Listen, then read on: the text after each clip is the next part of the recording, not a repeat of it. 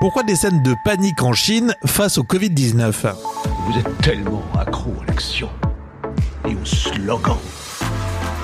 Faut pas généraliser, c'est pas forcément si moche. Soit on se prête au jeu, soit on prend la porte.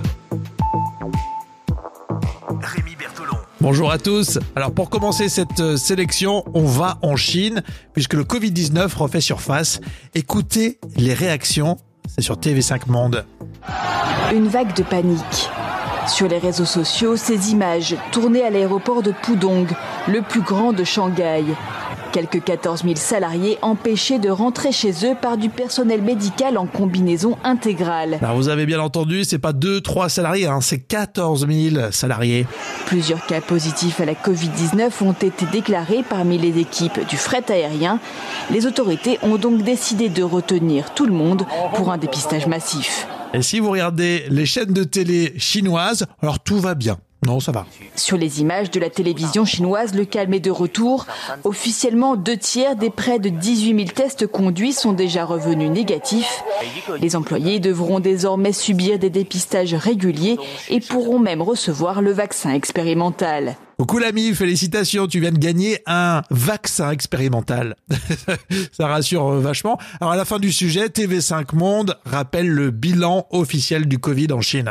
Officiellement, la Chine continentale, d'où est partie la pandémie, recense seulement 86 400 contaminations et 4 600 décès liés au nouveau coronavirus. Voilà, je vous rappelle quand même qu'il y avait une scène de panique sur les images au début du sujet. Hein.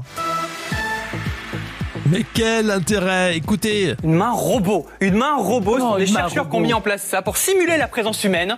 Alors pour comprendre, il faut vous imaginer en train de vous promener, vous êtes tout seul et vous avez l'impression bah, que quelqu'un est à côté de vous et vous tient la main. Vous voyez, vous la mettez comme ça, vous déambulez et vous avez l'impression comme ça de vous balader. Et on était encore en Chine. On a vu ça sur le plateau de 28 minutes sur Arte.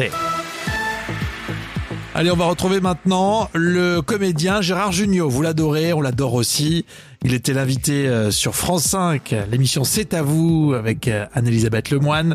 Euh, question tenez d'Anne-Elisabeth. Bon, on parle d'Amazon. le grand méchant, là, c'est Amazon, non, en ce moment? Donc la question est posée à Gérard Jugnot. On attend une réponse du style oui, ils sont très méchants. Hop, hop, hop, hop. Petite hésitation. On peut réécouter la petite hésitation? Et finalement, euh, Junio, il a pas sa langue de sa poche, il s'explique. oh, pardon. Hein. Je dis pas de mal parce que je faire un truc pour eux. Donc. Eh il, est en train de tourner pour Amazon.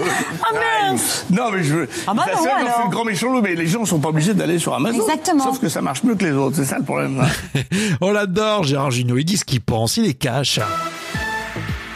Les Marseillais contre le reste du monde, s'assure. W9. Alors, euh, dans cet extrait, on va pas rentrer dans le détail des candidats, on connaît pas trop les prénoms, mais euh, il y a une grosse battle. Ils doivent euh, chacun donner un nom de président de la République ici en France. Emmanuel Macron. Mhm. Ouais, c'est bon. Jacques Chirac. Oui. Yes.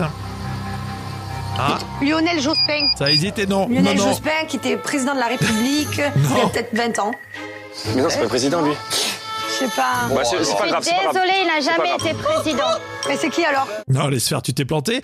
Euh, non, candidat malheureux Lionel Jospin, alors qu'il y a des vrais présidents élus, on se souvient même pas qu'il l'était. Hein. Vous avez le Covid, vous voulez embrasser vos proches, une solution repérée par France 2 dans son 13 heures. Pouvoir à nouveau se prendre dans les bras. C'est tout l'intérêt du projet développé dans cette entreprise du nord de l'Italie. Est-ce que vous connaissez le principe euh, de la toile de tente Décathlon Vous la jetez, elle s'ouvre tout de suite. Bah là, c'est un peu le principe. Une tente gonflable en moins de deux minutes avec deux espaces parfaitement étanches. Elle est utilisable pour permettre à une personne malade de rencontrer sa famille ou bien à une personne fragile de voir ses proches sans risque de contamination. On plaisante, mais c'est vraiment bien. Les patients peuvent embrasser leur famille. On va terminer avec René Malville. Alors si vous connaissez pas René, il est connu pour être supporter euh, de l'OM un vrai Marseillais avec l'accent, ça s'entend bien.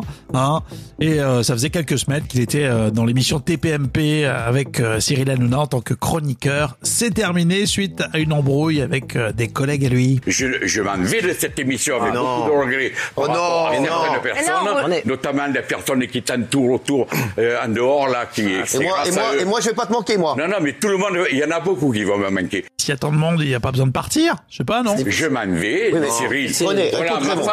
femme. Cette Prenez. nuit, on l'embrasse fort, ta femme. Je te fais des gros bisous. Ah, Demain, prépare-moi un bon aioli bien aillé. Eh, bien aillé, ça va sentir bon chez les Malville.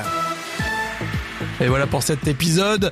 Merci d'être abonné. Merci aussi euh, de nous suivre sur les assistants vocaux. Euh, Google et Alexa, on vous souhaite le meilleur pour aujourd'hui.